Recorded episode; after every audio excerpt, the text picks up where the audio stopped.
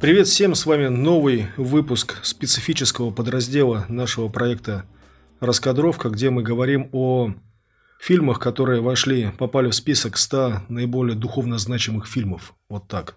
Мы – это постоянные ведущие этого проекта Людмила Александрова. Всем привет. И я, Алексей Власихин. Сегодня обсуждаем фильм «Миссия».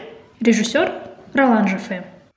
Да, интересно, что мы его пропустили, потому что у фильма есть все, что нужно, в том числе «Золотая пальмовая ветвь», а, Канского фестиваля 86 года, где он соревновался в том числе с Тарковским с жертвоприношением. Несколько слов о сюжете. Действие происходит на территории между а, современной, точнее, между испанской и португальской империями, где-то в районе современного Парагвая, а, в 18 веке действие происходит, где-то в джунглях Амазонии. А там в это время, тоже интересный такой исторический факт, были основаны специфические такие коммуны, государства иезуитов, они называются иезуитские редукции. Это такой специфический эксперимент миссионерский, который католическим орденом иезуитов был предпринят. Их э, мечта была в том, чтобы построить такие общины, где бы местное коренное население, и они попытались как-то вместе с ними создать такие коммуны общины, где бы все они вместе жили ну, в некой такой своеобразной идиллии, Иезуиты организовали эти коммуны, эти поселения для того, чтобы защитить индейцев от эксплуатации работорговцев. То есть здесь действительно намерение, понятно, что они хотели обратить их в христианство, но также они хотели как-то а, помочь им экономически выжить в новых надвигающихся условиях. Там понятно, что эти индейцы до прихода белых людей, они жили ну, таким а, а, кочевым образом жизни, просто, как называется, охотой и собирательством. Да? В этом смысле искреннее желание иезуитов было этот путь им обеспечить, ну, понятно, с каким-то своим, может быть, идеологическим э, покровительством и контролем. То есть они обучали к сельскому хозяйству, возделыванию земли там, и так далее. Но суть в чем моего долгого вступления? В том, что экономически вот эти коммуны, они были успешны. И когда их э, впоследствии отменили, и они перешли на такой капиталистический тип хозяйствования, они, в общем, быстро достаточно разорились. Изуиты серьезно относились к запрету а, римского престола на, на, на рабовладение и работорговлю был такой запрет. Его, понятно, что ему не всегда следовали, далеко не всегда следовали, но он был. Да, это очень важно. Иезуиты к этому относились очень серьезно. Да, они навязывали индейцам свое мировоззрение, но в то же время они, ну, действительно, их искренне, они сами, сами иезуиты жили очень скромно. Они многие оставили достаточно благополучную европейскую жизнь ну, для того, чтобы там в джунглях... один из героев фильма – это образец вот этой скромности, герой Джереми да, Айронс. То, то есть, они в джунглях этих там жили среди ну, в очень трудных для белого человека условиях. Они выучили э, индейские языки, в частности, гуарани. Они, да, учили их испанскому, но язык общения в этих поселениях был гуарани. Вот фильм как раз рассказывает о вот таких э, иезуитах-подвижниках, которые пытаются принести какой-то свет, как они понимают, любовь а, и заботу этим индейцам, живущим а, в амазонских джунглях. Да? Угу. Это где-то территория современного Парагвая, насколько я понимаю.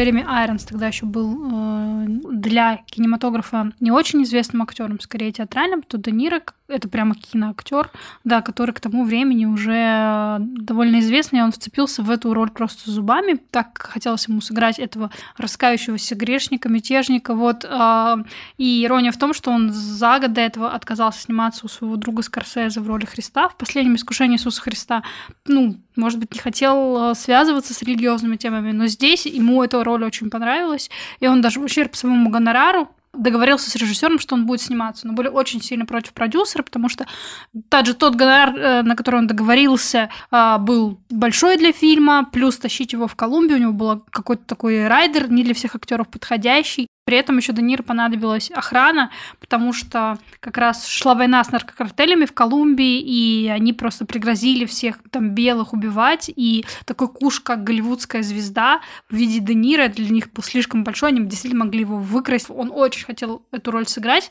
А, другое дело, что весь Де Ниро, вся его ну, фильмография к тому времени казалось, что он не подходит этой картине, потому что он ну, такой современный герой. А здесь вот тебе костюмная драма, все, все прописано, все, все на своих местах, да, и должны играть э, по крутому, написанную крутым драматургом сценарию, да, и здесь Де Ниро просто негде разбежаться было. Да, вот. и, и в каком-то смысле вот я согласен, что разбежаться ему было негде, и, э, собственно говоря, по большому счету он не нужен для фильма если бы выбрали абсолютно неизвестных актеров, ну, которые просто обладают ну, хорошей актерской подготовкой, это каковых, конечно же, много, то вполне бы они могли бы сыграть. Тем более, что режиссер здесь в этом фильме одна из особенностей участвует достаточно много вот этих коренных американцев. По этой причине мне кажется, что Ролан Жафе выбрал такой а, прием а, некого наблюдения извне за тем, что происходит.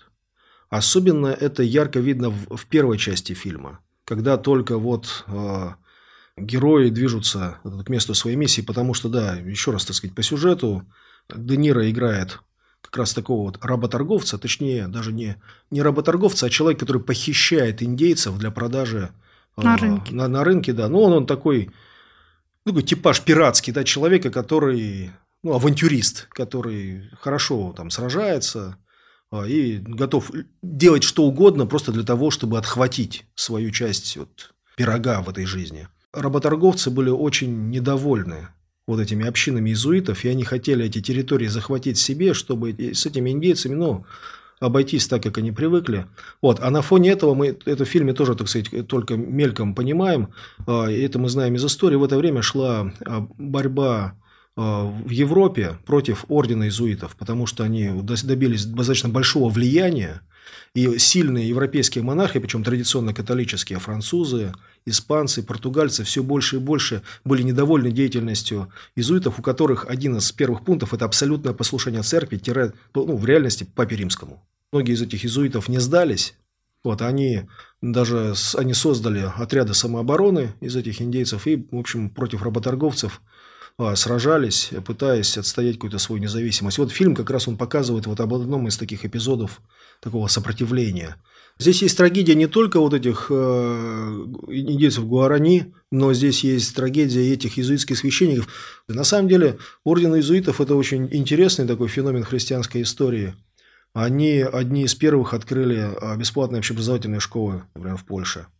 А они, вот занимаясь миссией, очень часто стремились быть чуткими к культуре, именно, возможно, потому, что они часто ехали туда, где не могли рассчитывать на поддержку а, своих государств. Например, там вот в XVI веке, в XVI, подчеркну, знаменитый миссионер Ксавьер приехал иезуитский в, в Японию, да, и там тоже это интересный такой э, сюжет и для японской культуры. Это там действительно происходил вот этот глубокий диалог между европейской культурой, японской, там, скажем, они проводили богослужения в стиле, там, не знаю, чайных э, церемоний. И, и, на, и даже наоборот, я где-то слышал, что сам вид нынешней японской чайной церемонии подвергся воздействию вот, э, там, католическому представлению о таинствах. Я не могу тут сто процентов утверждать, но где-то вот я в одной из статей это видел. В этом фильме есть и трагизм людей, которые стремятся честному разговору. Ну, его но... герой, конечно, вообще такой мечтатель. Скромный, это не то, что он сам о себе так думает, просто он так показан. Вот он какой-то кроткий. Ну, действительно, похож уже на святого заранее. Да, ну и сознательно сопротивляющимся, сопротивляющимся любому пути насилия.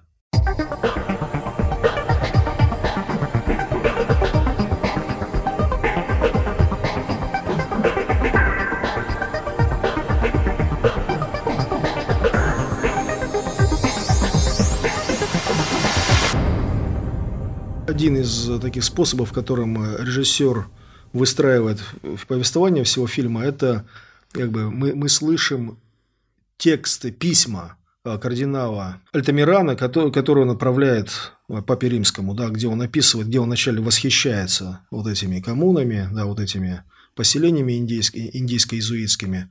Вот, и впоследствии понимает, что он с самого начала, на самом деле, знает, что ему придется, ему придется отдать приказ, чтобы иезуиты покинули эти места, по сути, три героя — это три подхода к вере. Кардинал. У тебя есть власть. Вера, Реализм. Да, да, как бы вера и власть, да, понятное дело, что ни к чему хорошему не приведут. Э, про Джереми, про героя Джереми Айронса мы уже сказали, что это идеалист, а вот э, герой Де Ниро — это боец. Попытался сколотить из индейцев некие отряды, попытался дать вооруженный отпор э, захватчикам, вот, военным. Ну, естественно, героически погибает он. Это ну, такой революционер. Фану, фана, это, это революционер, да, это, это, это человек, который считает, что путь к справедливости, он может лежать через насилие. Да.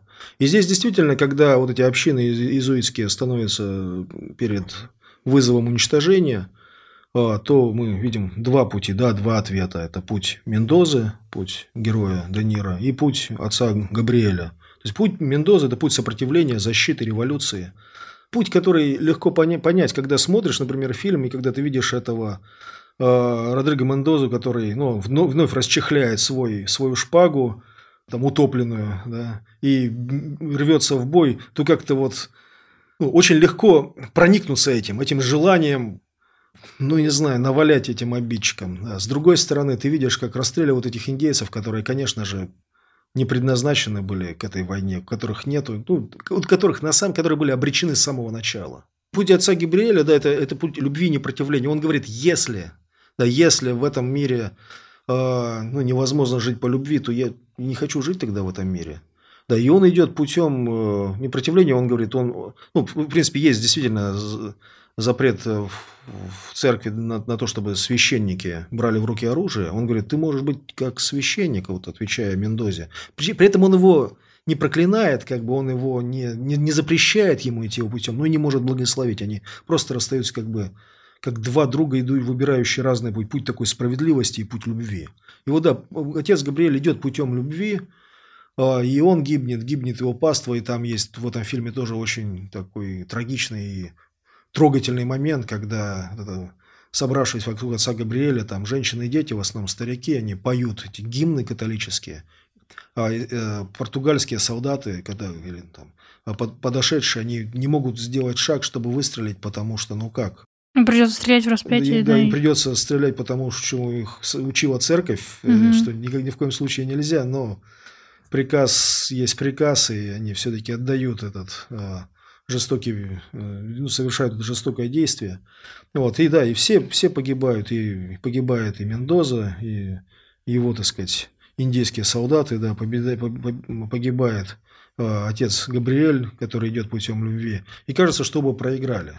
Но интересно, что фильм заканчивается а, цитатой из Евангелия Тана, первый глав, «И свет во тьме светит, и тьма не объяла его».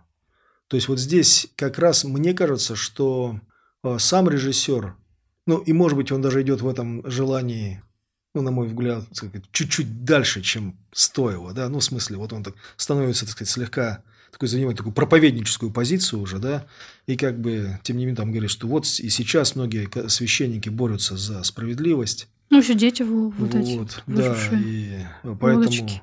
Да, и там мы видим, да, что часть этих индийских детей там спасается, что когда вот они умерли, но дело их живо, вот этот такой посыл.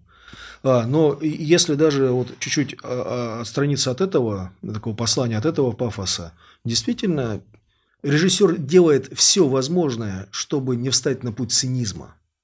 Да, то есть это, здесь в фильме совершенно точно нет позиции, что, ну, вот видите, они все погибли, поэтому нет смысла там барахтаться. Нет, он как-то хочет все-таки оставить какое-то основание, почему бы нам стоило продолжать, там, не знаю, искать справедливости, почему бы нам продолж... Э, стоило продолжать этим путем, путем любви, даже несмотря на то, что вот кажется, что история перемалывает вот таких героев, история перемалывает а, таких идеалистов. Режиссер он не является там как-то непосредственно религиозным человеком, он себя позиционирует скорее как агностик. Вот, но тем не менее вопросы, которые он ставит в этом фильме, ну, они не, не то чтобы религиозные, они общечеловеческие.